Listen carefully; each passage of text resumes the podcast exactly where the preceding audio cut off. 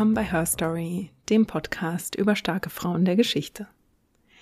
Mein Name ist Jasmin und ich erzähle euch alle zwei Wochen von einer Frau, die einen Platz in den Geschichtsbüchern verdient hätte. Heute geht als erstes ein ganz großes Dankeschön raus an Bianca, Dirk, Melanie, Rebecca, Sarah, Tine, Katrin, Gisela und Astrid. Ganz, ganz lieben Dank dafür, dass ihr Her Story und Their Stories jetzt auf Steady unterstützt. Ich habe mich wirklich wahnsinnig darüber gefreut, freue mich auch immer noch habe also ein großes ähm, Grinsen im Gesicht, bin euch sehr, sehr dankbar dafür. Und wenn auch ihr den Podcast und den neuen Newsletter unterstützen möchtet, dann könnt ihr das auf steadyhq.de slash herstory tun. Den Link packe ich euch in die Show Notes.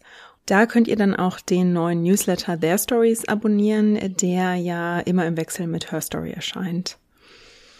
Ansonsten natürlich auch ein großes Dankeschön für eure Nachrichten, die wie immer per Mail auf Twitter oder Instagram reingekommen sind und für die Reviews, die ihr auf Apple Podcast hinterlasst und die Sternebewertungen. Das ist wirklich super hilfreich, damit der Podcast sichtbarer wird. Und ja, also ich freue mich über jede Art, auf die ihr eure Unterstützung ähm, für den Podcast und jetzt auch für den Newsletter zeigt. Also ganz, ganz lieben Dank dafür. Ja, ich fange ja den Podcast mittlerweile ähm, eigentlich immer mit dem Satz an, ein Podcast über Frauen, die einen Platz in den Geschichtsbüchern verdient hätten. Jetzt kann man bei der Frau, um die es sich heute handelt, beziehungsweise über die ich heute spreche, nun beileibe nicht behaupten, dass sie nicht in den Geschichtsbüchern stünde. Also heute geht es um Sophie Scholl und die wird ja nun wirklich nicht vernachlässigt in den deutschen Geschichtsbüchern. Gerade jetzt zu ihrem 100. Geburtstag sieht man ihren Namen ja wieder überall. Es gibt Beiträge in Zeitungen, im Fernsehen, auf Instagram gibt's jetzt sogar eine Schauspielerin, die ihren Weg in den Widerstand eben nachspielt. Die hat, glaube ich, hunderttausende Follower dort schon. Ich verlinke euch das Profil auch mit in den Show Notes. Und Darüber hinaus sind natürlich auch, wie das bei solchen Geburtstagen so ist, zahlreiche neue Bücher erschienen, auch neue Biografien von HistorikerInnen und es gab dabei auch jetzt immer mal wieder Beiträge, in denen Sophie Scholl plötzlich mit Adjektiven wie zum Beispiel zickig oder launisch beschrieben wird.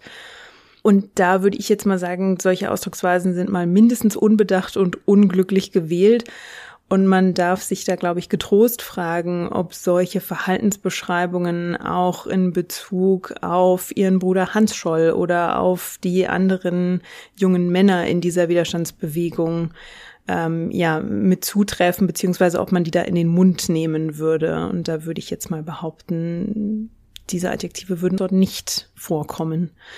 Also mir geht es bei der Folge heute jetzt gar nicht darum, solche Zuschreibungen zu widerlegen oder zu beweisen, sondern Sophie Scholl, soweit es geht, selbst sprechen zu lassen. So oft wir eben Beiträge über sie lesen oder hören und in denen uns ja auch immer wieder die gleichen Zitate begegnen, Sophie Scholl hat zahlreiche Briefe und Tagebuchaufzeichnungen hinterlassen, die uns ja das Bild von einer jungen Frau vermitteln, die einen Reifeprozess durchmacht. Und Sophie Scholl wächst in einem politischen Haushalt auf, der sich zunächst mit der Nazi-Herrschaft arrangiert und Chancen in der Entstehung eines neuen Deutschlands sieht, ähm, das die Nazis damals propagieren. Die Scholl-Kinder engagieren sich in den Jugendorganisationen des Dritten Reichs. Und als der Krieg dann ausbricht und näher an die Familie heranrückt, da beginnt dann bei den Scholl-Kindern ein Umdenken, also vor allem eben bei Hans und Sophie Scholl. Hans Scholl wird selbst Studentensoldat und wird als Studentensoldat an der Front Augenzeuge des gegenseitigen Mordens. Und Sophies Freund Fritz Hartnagel ist Berufssoldat und steht bald selbst an der Front.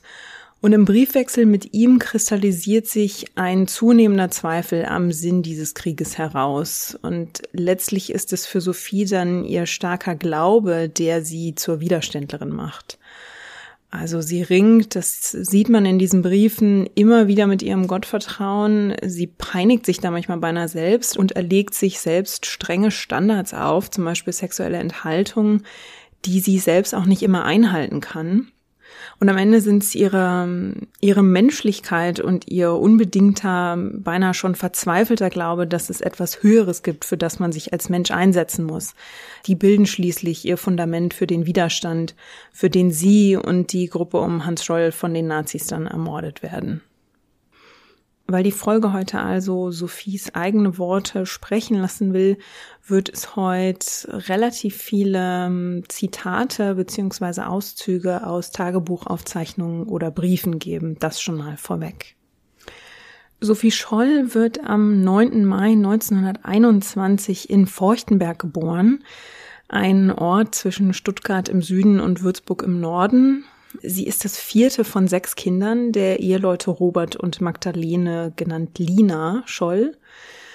Ihre älteren Geschwister sind Inge, Hans und Elisabeth, die 1917, 1918 und 1920 geboren wurden.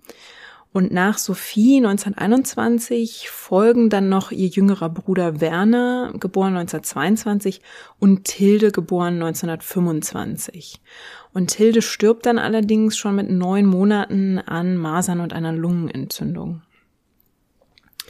Robert Scholl hat außerdem einen unehelichen Sohn, der vor der Ehe mit Lina geboren wurde. Das ist Ernst Grühle. Der lebt bei den Scholz, weil seine leibliche Mutter kurz nach der Geburt gestorben ist. Und der verschwindet aber so ein bisschen aus dem Familienumfeld, weil der bei einem Umzug der Scholz dann bei seinem, bei seinem Lehrbetrieb bleibt und ist dann zumindest für Sophie zum Beispiel auch gar nicht mehr so ein, so ein Bezugspunkt. Die Mutter Lina Scholl war Diakonisse und hatte eine fünfjährige Ausbildung zur Krankenschwester gemacht. Und Lina Scholl ist auch stark gläubig und gibt diesen Glauben also an alle ihre Kinder weiter. Lina ist gute zehn Jahre älter als ihr Ehemann Robert Scholl und übernimmt hauptsächlich die Betreuung und äh, dadurch natürlich auch einen großen Teil der Erziehung der Kinder, während ihr Ehemann Robert Scholl eben seine, seine Karriere vorantreibt. Also Robert Scholl ist Verwaltungsfachmann und ist zur Zeit von Sophies Geburt gerade Bürgermeister von Feuchtenberg.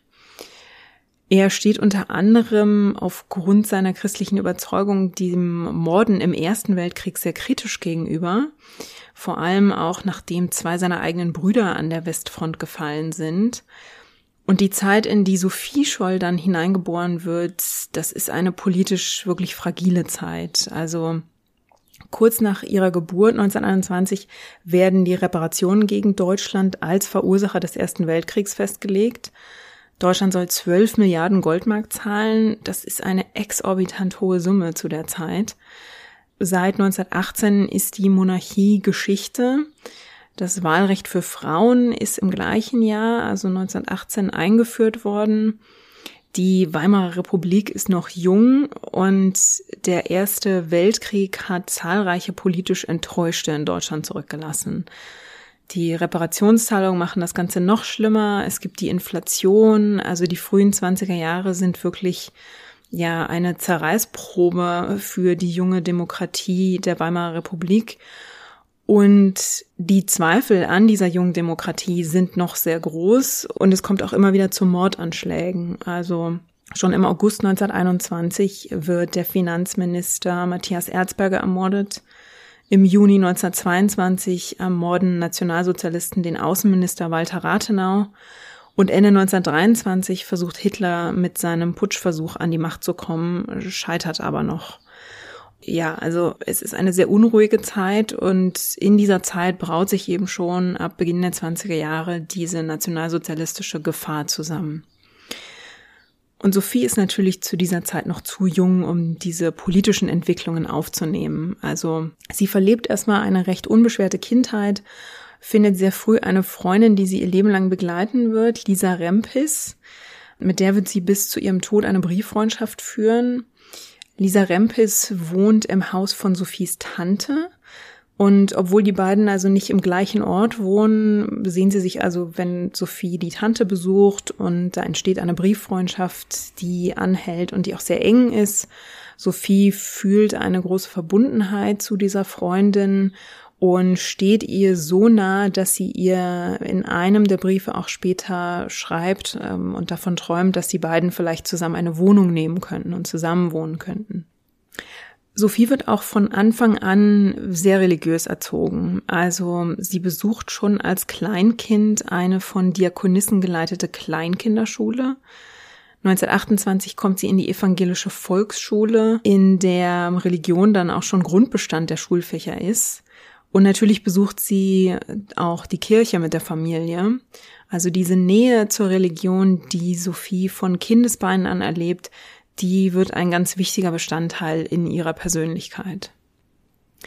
1930, also Sophie ist gerade neun, zieht die Familie um, denn Robert Scholl hatte als Bürgermeister die Modernisierung im Ort, in dem sie lebten, vorangetrieben, hat sich damit aber nicht nur Freunde gemacht. Und als dann die Wiederwahl zum Bürgermeister ansteht, verliert er diese Wahl und muss sich nun also nach etwas Neuem umsehen. Ja, mit der verlorenen Wahl muss die Familie auch aus der Bürgermeisterwohnung in Feuchtenberg ausziehen. Und tatsächlich zögert Robert Scholl diesen Auszug noch so lange hinaus, dass ihm der Gemeinderat dann sogar mit einer Räumungsklage droht. Also dann ist wirklich höchste Eisenbahn.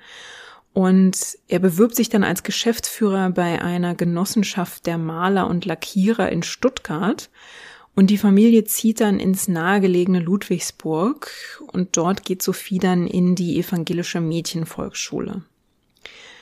Man ist da aber eigentlich kaum angekommen, da geht's schon wieder weiter, denn Robert Scholl nutzt die Zeit in Ludwigsburg, um sich abends weiterzubilden. Und er nimmt dann Ende 1931 eine Stelle als Teilhabe in einem Ulmer Steuerbüro an, nämlich als Wirtschaftsprüfer und Steuerberater. Also zieht die Familie erneut um, nämlich diesmal in ein Villenviertel von Ulm. Also es geht der Familie recht gut. Mit dieser, mit dieser Anstellung verdient Robert Scholl auch sehr gut. Und mit diesem Umzug nach Ulm landet die Familie in einer Stadt, in der die Nazis zur, zu dieser Zeit 1931 schon recht gut Fuß gefasst haben. Also die NSDAP ist hier schon stärkste Partei und es gibt in der Stadt auch schon ein eigenes Hetzblatt für die Partei und gegen Juden und Andersdenkende. Und Robert Scholl geht in Ulm also nicht wieder aktiv in die Politik, aber er tritt in seiner Funktion als Steuerberater dem Nationalsozialistischen Rechtswahrerbund bei. Und die NSDAP bescheinigt ihm auch 1936 seine Treue zum Volk, zum Führer und zur Staatsform. Also er fügt sich erstmal in dieses neue System ein. Und wenn es einen Punkt gibt, der in der Biografie Robert Scholz problematisch ist, dann ist es vermutlich seine Freundschaft zu einem Nazi namens Dr. Ferdinand Dietrich. Den kennt Robert Scholl noch aus seiner Zeit in Feuchtenberg, denn Dietrich siedelt sich dort als Arzt an. Und Dietrich tritt 1931 in die NSDAP ein und arbeitet sich dann im Nazi-Gefüge mit den Jahren zum Standartenführer bei der SA und zum Oberbereichsleiter bei der Partei hoch. Dietrich vertritt mit Überzeugung antisemitische Einstellungen, er bedrängt Andersdenkende und lässt sie verfolgen. Er lässt Gewalt und Folterung zu und er glaubt auch an die Eugenik und lässt Zwangssterilisationen an Behinderten und Kranken vornehmen. Also er ist ein aktives Rädchen im NS-System und er sorgt aktiv dafür, dass sich dieses mörderische Nazi-Räderwerk wirklich ungehindert dreht und dafür wird er nach dem Krieg verhaftet und auch verurteilt. Aber bei diesem Prozess setzt sich Robert Scholl für Dietrich ein. Das ist beachtlich, weil das zu einer Zeit ist, in der seine eigenen Kinder von den Nazis schon ermordet wurden. Und Robert Scholl verteidigt seinen Freund Dietrich in diesem Prozess nach dem Krieg dann als Idealisten und bescheinigt ihm zwar überzeugter Nazi gewesen zu sein, aber auf der anderen Seite sei er kein intoleranter oder bösartiger Mensch. Dass Robert Scholl hier also eine Unterscheidung zwischen dem Menschen auf der einen Seite und diesen mörderischen Überzeugungen, der auch seine eigenen Kinder zum, zum Opfer fielen, zwar nicht direkt durch Dietrich, aber eben indirekt durch dieses von ihm mitgetragene System, Dass er diese Unterscheidung aufmachen kann, das ist natürlich aus heutiger Sicht wirklich sehr schwer zu verstehen. Als Adolf Hitler dann 1933 die Macht übernimmt, steht man den Nazis im Hause Scholl nicht direkt ablehnend gegenüber. Also die Schollkinder engagieren sich in den Jugendorganisationen der Nazis. Hans Scholl tritt 1933 in die Hitlerjugend ein. Inge Scholl tritt 1934 in den Bund Deutscher Mädels ein, also den BDM. Und 1934 tritt Sophie in die Jungmädelschaft JM ein. Das ist quasi die Vorstufe zum BDM. Und ihre Schwester Inge schreibt 1933 einen Satz in ihr Tagebuch, nämlich mit Leib und Seele gehöre ich Adolf Hitler, natürlich nach Gott. Die Jugendorganisationen, in die die Schollgeschwister da eintreten, bieten eine Vielzahl von Freizeitaktivitäten. Also das ist auch einer der Gründe, weshalb sie die Jugend ihrer Zeit für sich begeistern und da solchen Zulauf finden. Es gibt beim BDM zum Beispiel Wanderungen, Theaterspiele, Sport, Tagesausflüge, Handarbeitskurse. Also es wird beinahe für alle Interessen, die Mädchen so haben können, ist da was dabei. Das wird abgedeckt. Und bei der HJ, bei der Hitlerjugend funktioniert es ähnlich. Deshalb sind die Schollkinder offenbar begeisterter von den Nazis, als es die Eltern zunächst sind. Also Inge schreibt in ihrem Tagebuch, wie sie von Hitlers Opferbereitschaft schwärmt und die Mutter davon scheinbar herzlich unbeeindruckt ist und nur die Schultern zuckt. Da merkt man aber auch, dass diese NS-Jugendorganisationen ihren Zweck erfüllen, weil sie eben die Jugend schon so früh wie möglich auf diese Nazi-Linien trimmen und einschwören und sie so zu sehr feurigen UnterstützerInnen des, dieser Ideologie erziehen. Also wie gut das funktioniert, sieht man an solchen Notizen. Also nach dem Mief der Kaiserzeit und den politisch turbulenten Jahren der Weimarer Republik verkaufen die Nazis eben den Jugendlichen jetzt die Vision, dass sie ein neues Deutschland mit aufbauen können. Sie können helfen, dieses neue Deutschland zu schaffen. Und dieses Gefühl beim Aufbau von etwas Neuem zu helfen, das begeistert offenbar viele Jugendliche und darunter eben auch die Schollkinder. Sophie rückt dann bald von der Jungmädelschaft in den BDM auf. Eigentlich ist vorgeschrieben, dass Mädchen bis zum 18. Lebensjahr im BDM bleiben und dann ausscheiden. Sophie wird sich dann aber noch zwei weitere Jahre freiwillig im BDM engagieren, also bis zu ihrem 20. Lebensjahr. Und wenn man bedenkt, dass sie dann nur wenige Monate vor ihrem 22. Geburtstag von den Nazis ermordet wird, macht sie also in einer sehr kurzen Zeitspanne einen enormen Wandel durch. Schon mit 14 lernt sie im Jungmädelbund Susanne Herzl kennen, mit der sie dann bald eine enge Freundschaft verbindet. Und Susanne Herzl beschreibt Sophie rückblickend auf diese Zeit als keckes und feuriges junges Mädchen. Sie trägt die Haare in dieser Zeit in einem jungen Kurzhaarschnitt und tritt eben sehr kühn und vielleicht auch bisschen burschikos bei Spielen auf. Und heute würde man sie vielleicht mit einem Tomboy vergleichen, Sie wird in ihrem Umfeld damals wegen dieses Auftretens nicht Sophie, sondern Soffa genannt. Und damit setzt sie sich mit diesem Auftreten auch relativ deutlich vom Rollenbild ihrer Zeit ab. Also wenn man heute Fotos von BDM-Mädchen sieht, dann sieht man meist Mädchen mit lang geflochtenen Zöpfen oder vielleicht mit einem geflochtenen Haarkranz. Aber diesen Bubikopf, den Sophie damals trägt, ähm, den sieht man auf solchen Fotos wirklich eher nicht. Mit diesem jungenhaften Auftreten fällt Sophie also aus dieser Rolle, die damals von den Nazis eigentlich geschaffen wird, dieses treusorgende Mädchen, das künftige Heimchen am Herd. Da fällt sie raus und da stellt sie sich auch aktiv gegen. Also sie setzt sich gern von anderen ab und isoliert sich so zuweilen auch selbst. Und im Laufe ihrer Jugend schreibt sie in Briefen und in ihrem Tagebuch immer wieder davon, dass sie eigentlich gern Zeit für sich will, dass sie gern allein ist und am liebsten in der Natur. Und durch diesen Drang, sich zurückzuziehen, sich abzusondern, isoliert sie sich natürlich auch von Freundinnen und Spielgenossinnen und ja, dann, dann wieder leidet sie darunter, dass sie sich nicht richtig in die Gruppe einfügen kann und, oder einfügen will. In ihrer Freizeit, die sie so gern allein verbringt, liest Sophie zeitlebens sehr viel und sie sucht in der Literatur auch oft neue Denkanstöße und versucht damit besonders ihren Glauben und ihr Glaubensverständnis zu schärfen.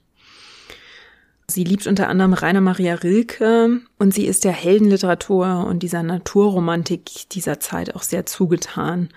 Also viele Werke dieser Zeit handeln von Heldentoden und passen damit sehr in diese romantisierte Vorstellung vom Tod, die die Nazis der Gesellschaft vermitteln wollen. Und anfangs sind auch genau das die Werke, die Sophie noch liest und die sie auch gern vorliest.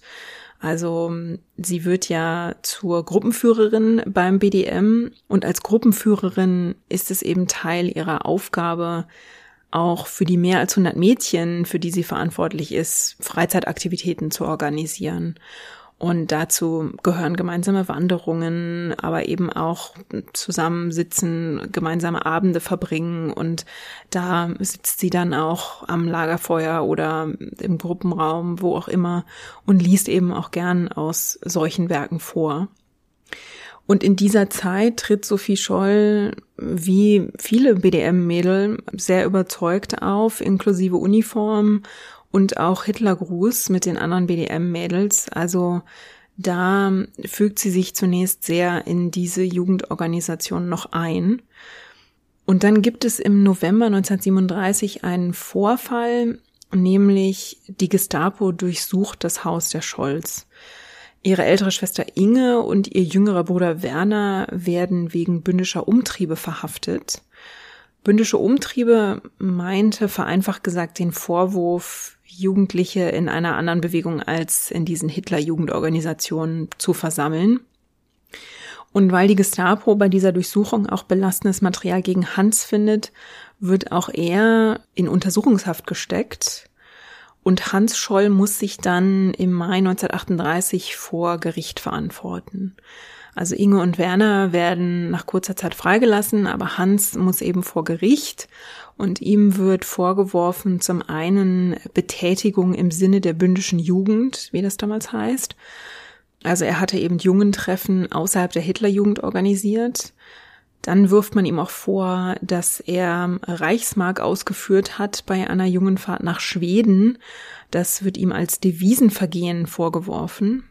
Und das dritte, der dritte Vorwurf ist wieder natürliche Unzucht, denn Hans hatte eine sexuelle Beziehung mit seinem Freund Rolf Futterknecht. Und trotz dieser drei Vorwürfe und gerade auch der Verstoß gegen den Paragraphen 175, mit dem eben Homosexualität verfolgt und unter Strafe gestellt wurde, trotz dieser drei Vorwürfe hatte Hans Scholl Glück, das Gericht verbuchte alle diese Vorwürfe und Vorfälle als jugendliche Verirrung und ähm, stellte das Verfahren gegen ihn dann tatsächlich ein. Sophie selbst stößt 1938 auch schon einmal mit dem Nazisystem zusammen, denn sie wird ihrer Rolle als Gruppenführerin enthoben. Und zwar, weil sie und andere Gruppenführerinnen auf die Fahne nicht das Hakenkreuz, sondern Runen aufgenäht hatten. Und die Hakenkreuzfahne ist im Dritten Reich eigentlich beinahe heilig und dass sie eben nicht das Hakenkreuz aufgenäht haben, sondern diese Runen wird den Mädchen dann als Untreue ausgelegt und die müssen dann ihre Führungsposition innerhalb des BDM abgeben und werden also zurück zu BDM-Mädels degradiert. Sophie scheint es erstmal noch hinzunehmen also sie nimmt ihre Dienste im BDM noch bis 1941 weiter wahr. Und das sind jetzt auch nicht nur Dienste, wo man einmal die Woche auftaucht, sondern das hieß zweimal wöchentlich drei Stunden Dienst und oft dann auch an den Wochenenden und Feiertagen. Währenddessen hadert Sophie mit der Schule, da interessiert sie sich nicht sonderlich. Also sie schreibt einmal in ihrem Tagebuch, ich habe solche Unlust an der Schule, weil ich das Gefühl habe, dass ich überhaupt nichts schaffe. Tue ich ja auch nicht. Das heißt jetzt nicht, dass sie eine schlechte Schülerin war. Also laut ihrer Schwester Inge schaffte sie die Aufgaben eigentlich mühelos. Sie ist wohl also eher, ja, unterfordert, fühlt sich nicht angesprochen und langweilt sich. Und hinzu kommt, dass sie sich mit ihren Klassenkameradinnen einfach nicht wahnsinnig gut versteht. Also sie schreibt da einmal, dass sie dieses Getue in der Schule nicht aushält, dass ihr das ein Graus ist. Das kann natürlich auch damit zusammenhängen, dass Sophie vom Wesen her selbst ja eher, wie gesagt, ein bisschen buschikoser auftritt und offenbar in ihren Interessen einfach nicht unbedingt mit diesen, in Anführungsstrichen, typischen Mädcheninteressen übereinstimmt. Und was Sophie außerdem stark prägt, ist ihr Glaube. Also Sophie ist evangelisch, aber wenn man in ihren Briefen und Tagebucheinträgen liest, wie sehr sie manchmal mit diesem Glauben ringt und wie oft sie sich schuldig fühlt und unzureichend fühlt, dann könnte man beinahe meinen, sie sei katholisch. Das hat auch damit zu tun, dass sie später sehr eng und intensiv mit zwei Katholiken im Austausch steht und deren Auslegung des Glaubens anscheinend auf sie auch einen gewissen, einen gewissen Eindruck gemacht hat. Also wie sich das entwickelt, werden wir noch sehen. Ich habe ja schon erwähnt, dass sie in der evangelischen Vor- und Grundschule war. Sie war beim Kindergottesdienst. Sie besuchte den Gottesdienst mit der Familie. Und insbesondere die Mutter Lina war eben zu Hause sehr fromm. Und zusätzlich dazu besucht sie dann den Konfirmationsunterricht. Und wie sehr also ihr Glaube sie prägt, merkt man stark in der Beziehung mit Fritz Hartnagel. Sophie verliebt sich im Herbst 1937 in Fritz Hartnagel. Da ist sie 16 Jahre alt, er ist 20 Jahre alt und Fritz Hartnagel hat die Offizierslaufbahn eingeschlagen. Sophie verliebt sich also nicht in einen Mann, der irgendwann einfach in den Krieg eingezogen wird, wie ihr Bruder, sondern in einen jungen Mann, der sich aktiv für eine Rolle im Militär entschieden hat. Also Hartnagel besuchte zunächst die Offiziersschule in Potsdam und wurde dann im Frühjahr 1937 Leutnant in Augsburg und wird im Verlauf des Krieges dann eben auch an die Front geschickt. Sophie und Fritz Hartnagel kennen sich schon eine Weile, weil er zum Freundeskreis ihrer Geschwister gehört. Und die beiden kommen sich dann bei einem Tanzfest im Herbst 1937 näher und beginnen dann kurz danach, sich Briefe zu schreiben. Die beiden beginnen ihre Beziehung also beinahe ein Jahr vor Hitlers Überfall auf Polen und der Krieg ist zu dieser Zeit zumindest für die beiden noch nicht vorstellbar. Ähm, für zwei so junge Menschen spielt er noch nicht wirklich eine Rolle oder spielt diese Gefahr noch nicht wirklich eine Rolle, auch wenn sich die Stimmung in Nazi-Deutschland natürlich schon zuspitzt. Aber in den Briefen der beiden geht es zunächst überhaupt nicht um Politik, sondern das ist eigentlich eher noch ein gegenseitiges Kennenlernen. Also Sophie schreibt Fritz Hartnagel zum Beispiel, ich kann es ganz gut ohne Menschen aushalten. Sie schreibt ihm, dass sie den Aufenthalt in der Natur sehr liebt. Das ist auch etwas, was die beiden gemeinsam haben, was sie wirklich verbindet. Und Sophie schickt Fritz Hartnagel sehr häufig Lektüreempfehlungen. In diesen Briefen schreibt Sophie, ja, als unsichere junge Frau, die zeitweise offenbar nicht weiß, ob sie diese Beziehung überhaupt will sie scheint Fritz immer wieder emotional von sich zu stoßen und scheint von der Nähe ähm, überfordert. Sie schreibt ihm dann in einem Brief im August 1938, in dem Verhältnis, in dem ich zu dir stehe, kann ich nicht weiter bleiben. Ich habe es von einer Stunde auf die andere eingesehen. Der Grund? Ich bin einfach noch zu jung. Lach bitte nicht, es ist so. Es drückt mich zusammen. Ich bin noch nicht erwachsen, bitte nimm mir nichts übel, aber ich kann es noch nicht. Das ist der einzige und wahre Grund. Und gegen Ende des Briefes schreibt sie ihm dann, du sollst aber trotzdem noch zu mir kommen und ich zu dir. Sie schwankt also zwischen dieser emotionalen Nähe, ob sie die zulassen kann und will, und sie fragt Fritz Hartnagel dann einige Monate später in einem Brief, was möchtest du an mir haben? Du sollst mir das bitte sagen, weil ich mir ja selbst gar nicht im Klaren bin. Verstehst du, ich bin nicht unabhängig von dir, was ich ja sein sollte und sein möchte, denn es wäre für uns beide doch befreiender. Sie ringt anscheinend damit, eine unabhängige und selbstständige junge Frau sein zu wollen, vielleicht auch unbeherrscht von ihren Emotionen und diesen Gefühlen für Fritz. und trotzdem schätzt und mag sie ihn als Menschen und fühlt sich zu ihm hingezogen und sucht da offenbar einfach eine Balance. Was die beiden in ihrer Beziehung eben auch belastet, ist, dass Sophie ihren Glauben sehr streng auslegt. Also ihr Glaube belastet die junge Beziehung in der Hinsicht, dass Sophie keine sexuelle Beziehung will. Sie empfindet Sex als Sünde und als Zeichen der Schwäche und in ihren Briefen mit Fritz Hartnagel und in ihrem Tagebuch schreibt sie immer wieder davon, dass sie lieber nur Gott im Herzen haben will. Sie will sich nicht von einer sexuellen Beziehung ablenken lassen und damit wählt sie einen Weg, den Fritz Hartnagel nur sehr schwer gehen kann, der ihm sehr schwer fällt und die beiden ringen in ihren Briefen immer wieder mit diesem Thema und sie versucht ihn davon zu überzeugen, sie rein platonisch zu lieben und auf diese sexuelle Ebene eben zu verzichten. Sie bringt immer wieder zum Ausdruck, dass nicht die körperliche Liebe, sondern die gemeinsame Liebe zu Gott die beiden vereinen soll und die Spiritualität soll also diese Körperlichkeit übertrumpfen. Und Fritz tut sich mit diesem Ansatz aber schwer und schreibt ihr auch mal, sie will ein, ein Mönchs- und Einsiedlerleben führen. Diese Frage wird also eine gewisse Reibungsfläche für die Beziehung der beiden, die immer wieder aufbricht. Interessant ist, dass man aus dieser Korrespondenz mit Fritz Hartnagel, aber auch mit ihrer Freundin Lisa Rempis und ihren Tagesaufzeichnungen keine Hinweise auf entscheidende Ereignisse dieser Zeit herauslesen kann. Also zum Beispiel die Novemberpogrome von 1938 finden bei Sophie keine Erwähnung. Dabei, also sie lebt ja in Ulm und es kommt aber gerade in Ulm zu menschenverachtenden Szenen. Also SA-Leute zerstören die religiöse Einrichtung in der Synagoge und die Juden werden aus ihren Häusern getrieben. Und sie werden dann zum Brunnen vor der Synagoge getrieben, wo eine tobende Menge auf sie wartet. Die jüdischen Bürgerinnen müssen dann einzeln oder paarweise in diesen Brunnen steigen und werden da, darin dann herumgetrieben, während die Menge auf sie einschlägt. Und erst wenn diese Menschen kurz vor dem Zusammenbruch stehen, dürfen sie wieder aus diesem Brunnen herauskommen und werden dann von der Polizei in Schutzhaft genommen und viele werden dann ins KZ Dachau transportiert.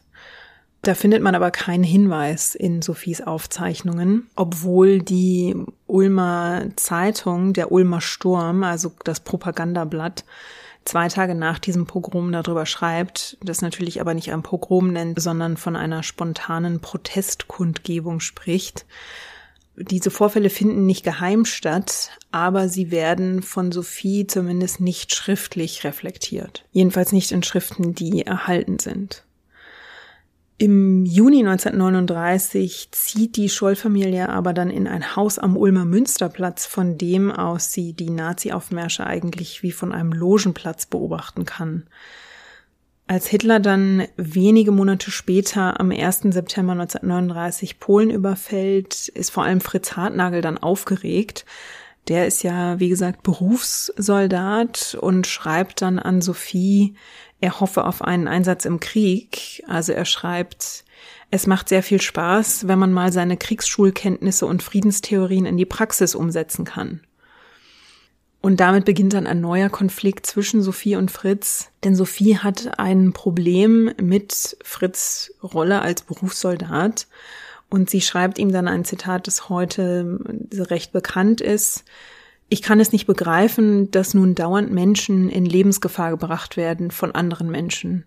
Ich kann es nie begreifen und finde es entsetzlich. Sag nicht, es ist fürs Vaterland. Also hier regt sich bereits ihr Widerstand gegen dieses Militaristische, gegen das Morden im Krieg. Mit Ausbruch des Kriegs wird die deutsche Gesellschaft ja wirklich zunehmend militarisiert und Sophie stellt sich also mehr und mehr dagegen.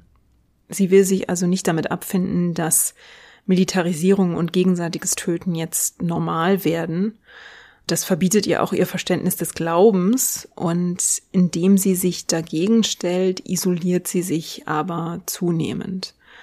Weil die Unterstützung des Krieges ja durch die Gesellschaft nach und nach immer mehr Teile der Gesellschaft durchdringt, wird Sophie durch diese Opposition dazu und durch ihre Ablehnung natürlich mehr und mehr zur Außenseiterin.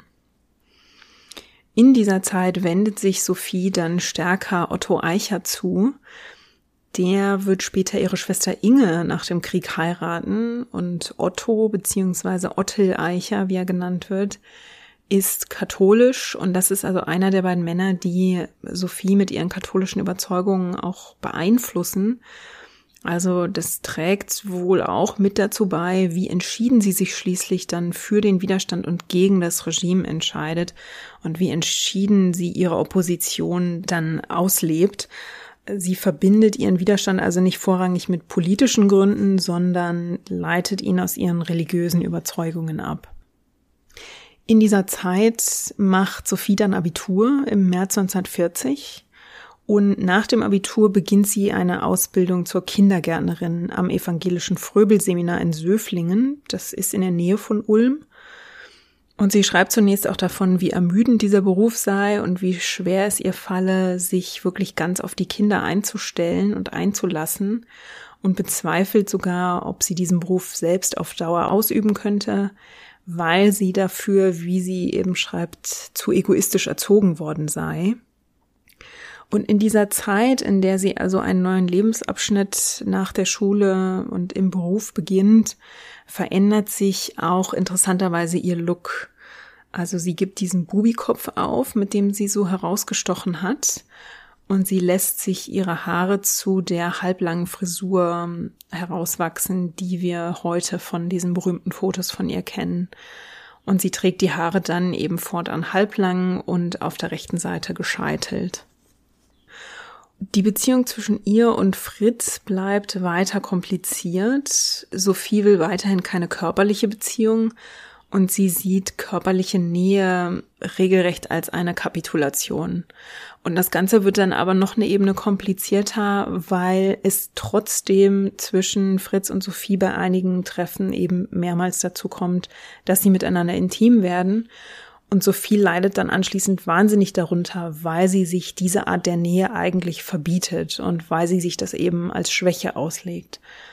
Und sie fürchtet offenbar, dass diese körperliche Nähe zu Fritz ihrer geistigen und spirituellen Nähe zu Gott im Wege stünde und martert sich da ähm, regelrecht. Also sie schreibt dann immer wieder an Fritz, der leidet dann darunter, wie sehr Sophie leidet.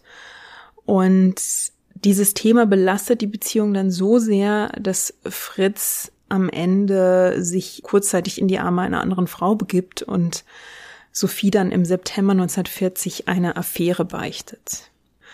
Das wäre jetzt eigentlich der Punkt, an dem Sophie diese Beziehung hätte beenden können, um sich diesem Widerspruch zu entziehen, unter dem sie leidet. Also immer wieder ihren, ihren Bedürfnissen und ihrem eigenen Begehren nachzugeben und dann hinterher drunter zu leiden und sich Vorwürfe zu machen. Aber trotz dieser Verletzung und dieses Vertrauensverlustes kehrt sie ihm doch nicht den Rücken und Fritz und Sophie bleiben zusammen. Es gibt aber einen brieflichen Schlagabtausch, in dem Sophie sich verbittet, dass Fritz so sehr an ihr hängt. Sie setzt seinem Wunsch, ihr nahe zu sein und sich an sie zu lehnen, ihren eigenen Wunsch nach Souveränität entgegen. Und sie schreibt ihm recht klar, du sollst nicht in jeder freien Stunde an mich schreiben wollen, nicht einmal denken. Diese Auseinandersetzung ist für beide Seiten so anstrengend, dass Fritz dann auch schließlich ermüdet zurückschreibt, ich suchte in dir einen Menschen, zu dem man immer kommen kann mit seiner Last, mit dem man sich mit frohem Herzen über alles Schöne freuen kann. Und ich hoffte dasselbe für dich zu sein. Also die Beziehung scheitert beinahe und die beiden machen es sich in ihrer Beziehung auch wirklich nicht einfach miteinander, schaffen es aber irgendwie wieder zueinander zu finden. In dieser Zeit wandelt sich auch der Inhalt ihrer, ihrer Briefe dann ein Stück weit, weil Sophie ab April 1940 auch häufiger vom Krieg zu schreiben beginnt. Vermutlich auch, weil ihr Bruder Hans seit März 1940 als Studentensoldat äh, in der Wehrmacht dient. Er studiert also fortan zwar in München Medizin, aber er wohnt in der Kaserne und wird immer wieder auf Kriegseinsätze geschickt, also in den Semesterferien zum Beispiel. Und so wird er schon im Juni 1940 als Sanitäter in Frankreich eingesetzt und assistiert dort bei so vielen Operationen, dass er schon 1940 diesen Krieg als eine Metzelei bezeichnet. Und dass sich Sophies Denken auch langsam ändert, sieht man dann in einem ihrer Briefe an Fritz Hartnagel. Da schreibt sie ihm, dass sie mit einem der Kinder im Kindergarten zusammen mit einem Holzbausystem etwas bauen wollte. Zuerst dachte ich daran, eine schöne große Kanone zu bauen. Aber ich verwarf es dann wieder ganz. Dafür bauten wir ein wunderbares Feuerwehrauto mit einer langen Leiter. Das ist ein nützliches Instrument. Also im ersten Reflex denkt sie noch so militaristisch, wie sie es auch als BDM-Mädel gelernt hat und dann setzt aber doch ein Zweifel ein und sie stoppt sich und hinterfragt diese Einstellung und schwenkt um auf etwas, ähm, was Menschen helfen soll. Also man kann da eine gewisse Symbolik drin sehen, dass ihr Denken sich vielleicht jetzt Stück für Stück zu verändern beginnt. Aber man kann trotzdem nicht von ihr sagen, dass sie jetzt Pazifistin durch und durch ist, sondern sie entwickelt jetzt eigentlich ein gewisses Schwarz-Weiß-Denken. Also, dass die Franzosen sich dem Einmarsch der Deutschen einfach so geschlagen geben und kapitulieren und nicht um Paris kämpfen, das versteht sie zum Beispiel nicht. Sie schreibt darüber, es hätte mir mehr imponiert, sie hätten Paris verteidigt bis zum letzten Schuss, ohne Rücksicht auf die wertvollen Kunstschätze, die es birgt. Dieses Schwarz-Weiß-Denken zeigt sich auch 1941 nochmal stärker. Da schreibt ihr Fritz und schildert ihr die Zustände in den Niederlanden. Dort hat sich ein Teil der Zivilbevölkerung gegen die Judenverfolgung und also diese Massenverhaftungen und den Abtransport der, der Juden erhoben und protestiert gegen die Nazis, versucht diese Verfolgung zu verhindern. Und die SS reagiert darauf gewaltsam und es gibt eben auch Tote. Und als Fritz ihr diese Situation beschreibt, antwortet sie ihm, Übrigens, dass man überall, wie in Amsterdam, radikal vorgeht, finde ich nur gut. Es verwirrt die Erkenntnis der ganzen Sache weniger, als wenn man hier etwas Gutes, dort etwas Schlechtes findet und nicht weiß, welches nun das Wahre ist. Also sie nimmt hier offenbar eine radikale Herangehensweise an, Sie heißt nicht das Vorgehen an sich gut, aber sie findet, dass dieses Blutvergießen die Boshaftigkeit der NS eben entlarvt. Und das ist eine Art radikales Schwarz-Weiß-Denken, das natürlich auch seine, seine logischen und menschlichen Schwächen hat. Anfang 1941 schließt Sophie ihre Ausbildung als Kindergärtnerin ab und muss dann einen sechsmonatigen Kriegsdienst in Krauchenwies bei Sigmaringen antreten. Und diese Arbeit ist ihr eigentlich ein, ein Graus. Also sie wollte den Reichsarbeitsdienst gern vermeiden. Im Dienst ist es dann weniger die Arbeit, die sie stört, als dieses Zusammensein mit den anderen Frauen, zu denen sie überhaupt keine Verbindung aufbauen kann. Also hier wird mal ziemlich deutlich, wie sehr sie sich entfremdet hat und wie sie dadurch auch zur Außenseiterin wird.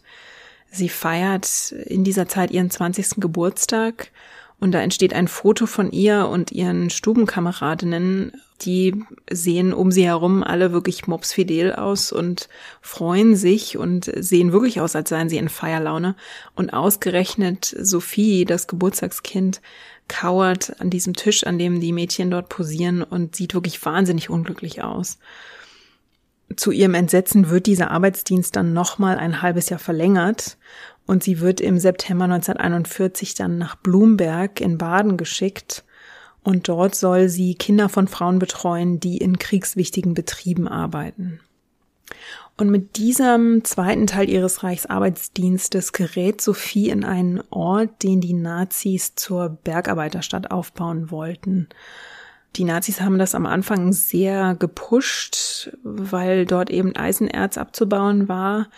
Und mit den Eroberungen im Krieg, mit den neuen Territorien hatten die Nazis dann neue Eisenerzvorkommen zur Verfügung, die zum Teil auch ergiebiger waren. Und deshalb stellen sie den Abbau in Blumberg dann ein. Und der Ort geht, nachdem er zuvor viel zu schnell gewachsen ist und die Infrastruktur dafür nicht reichte, geht er dann nahtlos beinahe in den Niedergang über. Und Sophie erlebt also diese Phase, als sie dort ihren Reichsarbeitsdienst ableisten muss. Sie sieht sehr wahrscheinlich die Menschen, die dort arbeiten mussten. Das waren Zwangsarbeiter, die reichten von verschleppten Kriegsgefangenen und Straffälligen. Und sie sieht sehr viel soziale Not und dieses Elend, das sich in diesem Ort da breit macht oder in dieser Stadt breit macht. Und sie schreibt ihrem Bruder Hans, dass die Mehrzahl der Kinder, die sie betreut, vorbestrafte Eltern haben. Also die meisten dieser Kinder sind bis dahin ohne ein wirklich intaktes soziales Netz aufgewachsen und müssen eine ziemliche Herausforderung für so eine junge Kindergärtnerin sein. Und in dieser Umgebung und unter diesen Eindrücken dieses, dieser Zwangsarbeiter, dieses sozialen Elends, das sie in diesem Ort sieht, da schärft sich Sophies Ablehnung gegen dieses NS-Regime nochmal. Und im Anschluss wird sie sich eben stärker an ihren Bruder Hans wenden. Also die beiden wachsen stärker zusammen sozusagen. Dann folgt eben auch sehr schnell ihr stärkeres Engagement und ihr aktiver Eintritt in den aktiven Widerstand. Sie beginnt im Februar 1942 außerdem einen Briefwechsel mit einem Soldaten namens Waldemar Gabriel, den kennt sie auch schon einige Jahre und mit dem versucht sie auch so einen Briefwechsel über geistige Fragen ähm, zu führen. Also Gabriel ist 27, ist auch Katholik wieder. Die beiden diskutieren also brieflich über Glaubensfragen. Sophie als Protestantin, Gabriel als Katholik. Und das ist jetzt also nach Ottel Eicher der zweite Mensch in ihrem Leben mit solchen katholischen Überzeugungen der anscheinend da auch Einflüsse auf sie nimmt und auch immer mal wieder Denkanstöße liefert, aber zuweilen auch provozierend auftritt. Und aus einem Antwortbrief an ihm stammt dann auch Sophies berühmtes Zitat, habe ich geträumt bisher? Vielleicht. Aber ich glaube, ich bin aufgewacht, bevor ich dich kennenlernte. Auf was genau sie damit antwortet, ist nicht bekannt, weil der Brief von Gabriel an sie offenbar nicht erhalten ist. Im Frühsommer 1942 beginnt Sophie dann ihr Studium an der Ludwig-Maximilian-Universität in München. Sie schreibt sich für Naturwissenschaft und Philosophie ein und sie besucht dann einige Vorlesungen, vor allem aber verbringt sie viel Zeit mit Hans Kommilitonen. Sie lernt also seine Freunde kennen, zum Beispiel Alexander Schmorell. Und Hans ist eigentlich das Zentrum dieser Gruppe. Also er gibt ab Februar 1942 Leseabende, in denen er einen größeren Kreis seiner Freunde um sich schart. Er ist dann auch derjenige, der mit seinem Studienfreund Alexander Schmorell beschließt, nazikritische Flugblätter zu produzieren. Insgesamt entstehen ja sechs Flugblätter und die ersten vier dieser Flugblätter verfassen Hans Scholl und Alexander Schmorell zusammen. Wann genau Sophie davon erfährt, dass die beiden Flugblätter verfassen, das ist heute gar nicht mehr genau festzustellen. Die ersten vier Flugblätter werden in den Tagen zwischen dem 27. Juni und dem 12. Juli 1942 vervielfältigt. Davon gibt's jeweils ungefähr 100 Exemplare und die verschicken Hans Scholl und Alexander Schmorell dann an Adressen in der näheren Umgebung und diese Adressen bekommen sie aus Telefon- und Adressbüchern. Kurz danach beginnen dann schon die Semesterferien. Sophie wird erneut zum Arbeiten verpflichtet und muss diesmal in den Rüstungsdienst. Sie muss also zwei Monate lang täglich zehn Stunden in der Fabrik arbeiten und ja, muss Rüstungsmaterial produzieren für den Krieg, den sie mittlerweile immer offener ablehnt, gegen den sie sich immer mehr aufbäumt. Und ihr Bruder Hans, äh, Studienfreund Alexander Schmorell, Christoph Probst und Willi Graf werden in einer Studentenkompanie nach Russland geschickt, um dort eben zu kämpfen. Und die jungen Männer sind vom Juli bis November 1942 an der Front und kehren danach nach München zurück und haben jetzt eigentlich einen noch stärkeren Willen zum Widerstand. Und in diese Zeit fällt für Sophie auch ein weiteres Ereignis, das sie in ihrer ablehnenden Haltung gegen das Nazisystem noch einmal bestärkt. Denn ihr Vater wird angeklagt Ihr Vater hatte Hitler eine Gottesgeißel genannt und hatte die Aussichtslosigkeit von Hitlers Krieg kritisiert und davor gewarnt, dass die Russen bald in Berlin stehen, wenn Hitler den Krieg nicht beendet. Und dafür wird er im August 1942 vor Gericht gestellt und der Heimtücke angeklagt. Er bekommt dann vier Monate Gefängnis, zwei Monate davon werden auf Bewährung ausgesetzt und kurz danach wird ein Berufsverbot über ihn verhängt. Er kann dann also nur noch als Buchhalter arbeiten, nicht mehr als Steuerfachmann und Notar. Und das bedeutet für die Familie auch finanzielle Sorgen, weil damit das Einkommen sich wirklich dramatisch verringert. Hans Scholl und Alexander Schmorell finden nach ihrer Rückkehr aus Russland weitere Mitstreiter, die sie rekrutieren, zum Beispiel Hans Hirzel, den jüngeren Bruder einer Freundin von Sophie und auch Eugen Grimm, ein Geschäftsfreund des Vaters, der sie finanziell unterstützt. Das bedeutet aber nicht, dass Robert Scholl oder die gesamte Familie Scholl von den Widerstandsgedanken der Kinder wusste, sondern die beiden Scholl-Geschwister haben ihre Flugblattaktion offenbar von der Familie geheim gehalten und Details haben sie während ihrer Besuche im Elternhaus nur besprochen, wenn sie zu zweit spazieren gegangen sind, also jedenfalls immer, wenn sie außer Hörweite ihrer Eltern und Geschwister waren. Und im Herbst 1942 beteiligt sich dann auch Sophie aktiv an der nächsten Flugblattaktion, also am fünften Flugblatt. Sie zieht in dieser Zeit mit Hans in eine gemeinsame Wohnung und die wird dann das Zentrum der gemeinsamen Unternehmung. Die Geschwister haben dort ihre Schreibmaschine, sie haben einen Vervielfältigungsapparat, mit dem sie die Kopien anfertigen können. Und beinahe täglich trifft sich hier dann der Freundeskreis. Und Ende des Jahres entsteht dann die Idee, diesmal nicht nur 100 Kopien der Flugblätter anzufertigen, sondern eine viel größere Zahl, also bis zu 3000. In dieser Zeit trifft Sophie dann ihre Freundin Susanne Herzl, deren jüngerer Bruder Hans sich ja an der Widerstandsgruppe beteiligt. Und als Susanne gegenüber Sophie Bedenken über die Aktion äußert, prallen die an Sophie regelrecht ab. Also sie ist jetzt in ihrem, in ihrer Ablehnung des Systems und ihrem Entschluss zum Widerstand nach außen hin so resolut, dass sie da wirklich kompromisslos auftritt und Susanne Hetzel erinnert sich eben später daran, wie dieses, wie kompromisslos Sophie da aufgetreten ist bei diesem Treffen und und dass sie den Eindruck bekam, dass Sophie sich von ihrem Gewissen eben berufen fühlte zum Widerstand. Sophie interpretiert Untätigkeit mittlerweile als Schuld und bringt da auch eine religiöse Komponente mit rein. Also sie, sie fühlt sich dann eben mitschuldig am Unrecht, das passiert Trotzdem ringt sie bis zuletzt äh, mit ihrem Gottvertrauen. Also sie schreibt 1942, ich bin Gott noch so fern, dass ich ihn nicht einmal beim Gebet spüre. Ja, manchmal, wenn ich den Namen Gott ausspreche, will ich in ein Nichts versinken. Sie schreibt davon, sich an das Seil zu klammern, das ihr Gott in Jesus Christus zugeworfen hat. Und ich bin nun keine Theologin, deshalb maß ich mir nicht an, diese diese zahlreichen religiösen Überlegungen, die sie in ihren Briefen und Tagebüchern diskutiert, jetzt religionswissenschaftlich auszuwerten und zu interpretieren.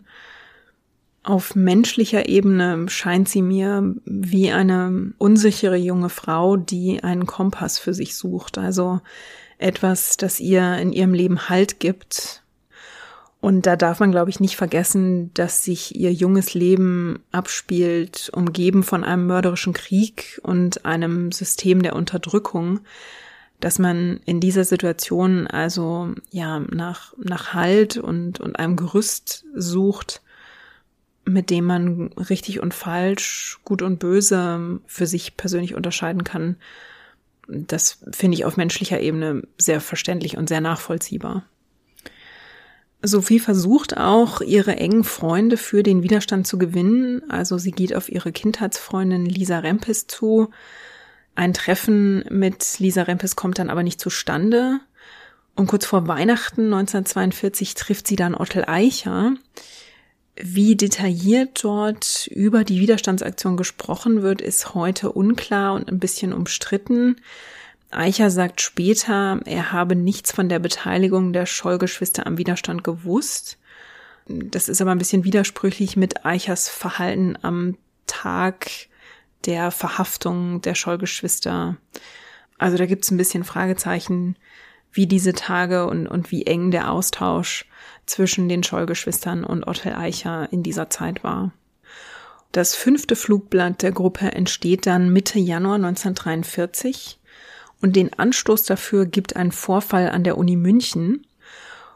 Die Münchner Uni feiert zu dieser Zeit Jubiläum und der Gauleiter für München Oberbayern hält eine Rede, in der er die Studentinnen auffordert, dem Führer lieber Kinder zu schenken als zu studieren.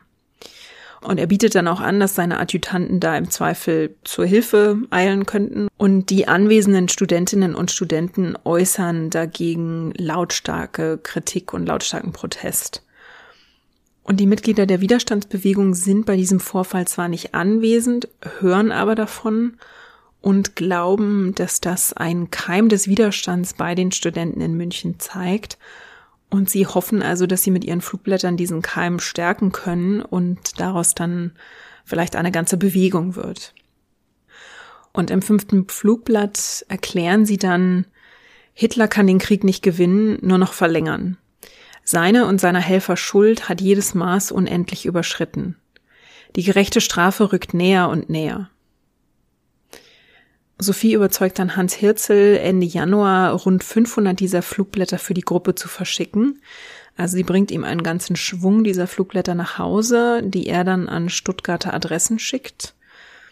Sie selbst fährt über Augsburg nach Ulm mit dem Zug und steigt in Augsburg zwischendurch aus, um dort zahlreiche Flugblätter in Briefkasten zu werfen. Alexander Schmorell nimmt Flugblätter mit nach Salzburg, nach Linz und nach Wien und Schmorell und Willi Graf und Hans Scholl verstreuen die Flugblätter außerdem nachts im Münchner Universitätsviertel. Sophie legt tagsüber alleine Flugblätter in der Münchner Innenstadt aus und Anfang Februar, kurz nach der Kapitulation der 6. Armee vor Stalingrad, erscheinen dann auch Schriftzüge auf dem Unigelände. Zum Beispiel die Schriftzüge Nieder mit Hitler und das Wort Freiheit werden dann mit grüner Farbe auf die Mauern geschrieben. Und das führt natürlich bei der Gestapo zu Untersuchungen. Die Gestapo lässt die Flugblätter semantisch analysieren von einem Professor und der bescheinigt den Autoren Kenntnis der protestantischen Theologie und die Gestapo kann auch herausfinden, auf welchem Schreibmaschinenmodell das Flugblatt erstellt wurde. Die Scheugeschwister wissen davon aber natürlich noch nichts und gehen erstmal weiter ihren Aktivitäten nach. Sophie ringt selbst in diesen Stunden wirklich noch mit sich selbst und ihren Überzeugungen und schreibt Ottel Eicher zum Beispiel noch Mitte Januar 1943, dass sie ständig im Trüben herumrudere und dass sie nur in kurzen Augenblicken das Gefühl habe, wirklich klar zu sehen. Nach der Kapitulation der Armee vor Stalingrad Anfang Februar 1943 verfasst die Gruppe dann ihr sechstes Flugblatt und darin prangern sie natürlich diese Verluste in Stalingrad an, nennen Adolf Hitler einen Dilettanten und die NSDAP eine Parteiklicke. Sie fragen in diesem Flugblatt, wollen wir weiter einem Dilettanten das Schicksal unserer Armeen anvertrauen? Wollen wir den niedrigen Machtinstinkten einer Parteiklicke den Rest der deutschen Jugend opfern? Nimmermehr. Im Flugblatt kommt dann die zentrale Forderung der Gruppe zum Ausdruck, nämlich im Namen der ganzen deutschen Jugend fordern wir vom Staat Adolf Hitlers die persönliche Freiheit, das kostbarste Gut des Deutschen zurück, um das er uns in der erbärmlichsten Weise betrogen hat. Sie fertigen dann zwischen 2000 und 3000 Kopien dieses Flugblatts an und verschicken die Kopien nach Salzburg, nach Linz, Wien, Augsburg, Stuttgart und nach Frankfurt am Main. Kurz danach, am 17. Februar 1943, verhört die Gestapo Hans Hirzel, der hatte bei einem HJ-Treffen versucht, Unterstützer zu rekrutieren und wurde dafür prompt angezeigt. Und er hatte bei diesem Rekrutierungsversuch auch Sophie Scholz Namen genannt, als jemand, die politische Literatur empfehlen könne. Die Gestapo verhört ihn also und lässt ihn danach gehen, beschattet ihn aber ohne sein Wissen Und Hitzel macht sich dann auf den Weg zu den Scholls in Ulm und bittet Inge Scholl, also Sophies Schwester, nach München zu fahren und die Geschwister zu warnen. Nach eigenen Aussagen erwähnt er dabei nicht explizit die Flugblattaktion, weil er Inge Scholl schützen will, sondern er spricht offenbar nur von dem Verhör und dass die Gestapo nun also ein Interesse an Sophie haben könnte. Und Inge Scholl verkennt die Gefahr der Situation offenbar und wiegelt ab, dass das doch nicht so gefährlich sein könne, ruft dann aber Ottel Eicher zumindest an und sagt ihm Bescheid, dass ähm, Hans Herzl eben da war. Eicher lebt zu dieser Zeit in München und er sagt später, er habe den Anruf zu spät erhalten, um die Geschwister Scholl zu warnen. Es gibt widersprüchliche Aussagen dazu, wann Ottel Eicher diesen Anruf bekommen hat und ob er Sophie Scholl danach noch getroffen hat. Eicher sagt später, er hat mit Hans Scholl noch am Telefon gesprochen und er hat zwar offenbar das Codewort nicht durchgegeben, das man für den Gefahrenfall vereinbart hatte, aber er hatte sich mit Hans Scholl für den nächsten Tag verabredet, um am kommenden Tag sich zu treffen und etwas Wichtiges zu besprechen. Und da ist es dann aber schon zu spät. Denn am Morgen des 18. Februar packen Hans und Sophie Scholl Kopien der Flugblätter 6 und 5 in eine Aktentasche und machen sich dann auf den Weg zur Universität. Dort legen sie Flugblätter im Erdgeschoss des Unigebäudes aus, im ersten Stock vor den Hörsälen und an einem der Ausgänge. Und dann laufen sie in den ersten Stock und werfen von dort Flugblätter in den Eingangsbereich. Und bei diesem Akt werden sie dann vom Hausmeister Jakob Schmidt beobachtet, der sie verrät, und Sophie und Hans Scholl werden dann noch vor Ort festgenommen. Nach ihrer Festnahme werden sie direkt in die Gestapo-Zentrale im Wittelsbacher Palais in München gebracht. Und zwei Tage später, am 20. Februar, wird auch Christoph Probst verhaftet und dorthin gebracht. Hans und Sophie Scholl leugnen beide jeweils zunächst ihre Arbeit an den Flugblättern. Als die Beweise dann erdrücken sind, gestehen beide. Und in den Verhörprotokollen sagt Sophie Scholl dann unter anderem, Zusammenfassend möchte ich die Erklärung abgeben, dass ich für meine Person mit dem Nationalsozialismus nichts zu tun haben will. Sie erklärt dann auch, dass sie ihr Handeln nicht bereut und erklärt sich eben bereit, die Konsequenzen ihres Handelns zu akzeptieren. Und während dieser sehr schnellen und intensiven Verhöre läuft im Hintergrund schon der Justizapparat der Diktatur auf Hochtouren. Es wird ganz eilig angeordnet, dass Hans Scholl und Christoph Probst aus dem Militär entlassen werden und gemeinsam mit Sophie Scholl vor den Volksgerichtshof gestellt werden. Und dieses Verfahren findet schon am 22. Februar statt, also vier Tage nach der Festnahme. Hans Scholl bezeichnet diese Schauprozesse im Gerichtssaal dann noch als Affentheater. Und obwohl es eine Anklage und eine Verteidigung gibt, haben alle drei Angeklagten keine Chance. Es steht eigentlich von Anfang an fest, wie dieses Verfahren ausgehen soll. Also noch am 22. Februar werden die Todesurteile verkündet und dann auch vollzogen. Sophie Scholl wird am 22. Februar 1943 um 17 Uhr mit dem Fallbeil ermordet, Hans Scholl um 17.02 Uhr und Christoph Probst wird um 17.05 Uhr ermordet. Fritz Hartnagel erfährt erst am 23. Februar von Sophies Mutter Magdalene Scholl, dass Sophie verhaftet, vor Gericht gestellt und zum Tode verurteilt worden ist. Aber selbst Sophies Mutter weiß zu diesem Zeitpunkt noch nicht, dass die Todesurteile gegen ihre Kinder schon vollstreckt wurden. Sie schreibt Fritz Hartnagel in diesem Brief noch, dass ihr Mann einen Gnadengesuch eingereicht hat, und erst einen Tag später, am 24. Februar, haben die Scholl-Eltern dann die traurige Gewissheit, weil an diesem Tag dann unter Aufsicht der Gestapo am Gefängnis Stadelheim in München die Beerdigung stattfindet. Nur die Familienangehörigen sind zugelassen und wiederum einen Tag später, am 25. Februar, schreibt Magdalene Scholl dann Fritz Hartnagel von der Beerdigung. In einem zweiten Prozess zur Weißen Rose werden im April 1943 dann noch die Mitglieder Kurt Huber, Willi Graf und Alexander Schmorell zum Tode verurteilt. Angeklagt werden auch zum Beispiel Hans und Susanne Hirzel. Alle weiteren Angeklagten werden aber zu Gefängnisstrafen unterschiedlicher Länge verurteilt, werden also nicht mit dem Tode bestraft. Inge Scholl schreibt dann nach dem Ende des Krieges die Erinnerungen an ihre Geschwister Sophie und Hans nieder. Und diese Memoiren dienen der Forschung lange als Grundlage für das Bild, das von den Geschwistern in der Öffentlichkeit entsteht. Dabei zeichnet Inge Scholl ihre Schwester Sophie als eine junge Frau, die sich von Anfang an gegen die Nazis gestellt habe. Sie versucht ein Stück weit zu verwässern, dass es anfangs also ein Engagement und eine gewisse Begeisterung für das Nazisystem gab. Und erst als dann Inges eigene Tagebuchaufzeichnungen aus der Nazizeit für HistorikerInnen zugänglich werden, da wird dann deutlich, dass die Schollkinder sich also zunächst auch aktiv im NS-System engagierten und sich dann erst später davon abwandten.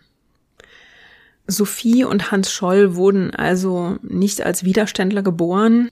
Für Sophie war dieser Weg in den Widerstand ein schwieriger und offenbar auch schmerzlicher Weg, den sie vor allem mit Hilfe ihres Glaubens beschritten hat. Bei ihr finden sich keine offenen Ablehnungen der Verbrechen gegen die Juden. Ihre Ablehnung des Nazisystems formte sich an ihren religiösen Idealen.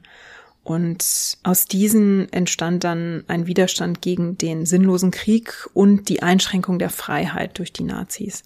Das waren die beiden Punkte, die Sophie wirklich aktiv in den, in den Widerstand trieben. Bei diesem Widerstand ist sie auch geleitet von ihrer Mitmenschlichkeit, die sie schließlich an den Punkt bringt, an dem sie den Drang verspürt, sich aufzulehnen gegen dieses System.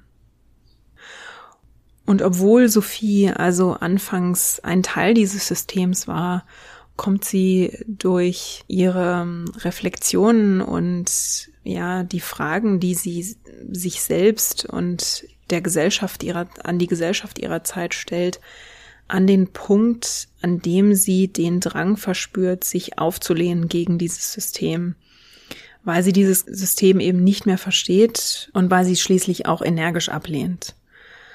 Diese Ablehnung ist trotzdem begleitet von der Sorge vor den Konsequenzen dieses Engagements und vor der Angst, dabei vielleicht von ihrem Glauben und ihrem Gottvertrauen verlassen zu werden.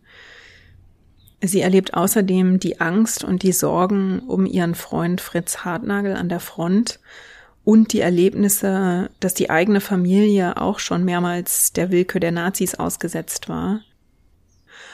Also all diese Sorgen mit nur 21 Jahren auf den Schultern zu tragen und als junger Mensch zu versuchen, den richtigen Weg für sich zu wählen, ist schon schwer genug.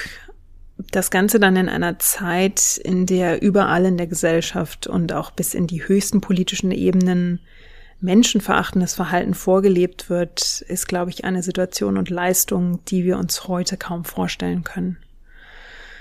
Und auch wenn mir persönlich Sophies Religiosität abgeht, habe ich höchsten Respekt für ihre Entscheidungsfindung und für die Konsequenz, mit der sie, ihr Bruder Hans, Christoph Probst, Alexander Schmorell, Willi Graf und Kurt Huber ihren Widerstand ausdrückten, für den sie am Ende ermordet wurden. Ich hoffe, ich konnte euch in dieser Folge Sophies Gedankenwelt etwas näher bringen. Die Folge war vielleicht ein bisschen anders, weil ihr wesentlich mehr Zitate gehört habt. Aber ich glaube, das war einer der besten Wege, um sich ihr zu nähern, um sie einfach selbst sprechen zu lassen. Und es gibt natürlich wahnsinnig viel Material, Biografien, Literatur zu ihr, zur Weißen Rose. Es gibt die Verhörprotokolle und Briefe, in denen ihr dazu weiterlesen könnt. Ich packe euch einiges von diesem Material in die Show Notes und es gibt natürlich unzählige Bücher zur Weißen Rose und den einzelnen Mitgliedern, die ich nicht alle aufzählen kann. Aber ich gebe euch eine, eine Liste für den Anfang mit und ja, von dort aus könnt ihr euch weiter arbeiten, wenn ihr das möchtet. Wenn ihr Gedanken zur Folge habt zu Sophie Scholl oder auch dazu, dass es diesmal wesentlich mehr Zitate gab als sonst, dann schreibt mir gerne. Ihr könnt euch per E-Mail melden, wie gewohnt an feedback at herstorypod.de oder ihr findet mich auf Twitter und Instagram unter at herstory-pod. Ihr könnt natürlich auch Reviews dalassen auf Apple Podcasts und Sternchenbewertungen im Podcatcher eures Vertrauens. Und ich freue mich natürlich, wenn ihr Her Story unterstützen möchtet, dann könnt ihr das auf Steady tun. Den Link dazu lasse ich euch, wie gesagt, in den Show Notes da. Und damit sage ich ganz lieben Dank fürs Zuhören. Wir hören uns wieder in zwei Wochen mit einer neuen Frauenbiografie. Und bis dahin, lasst euch gut gehen.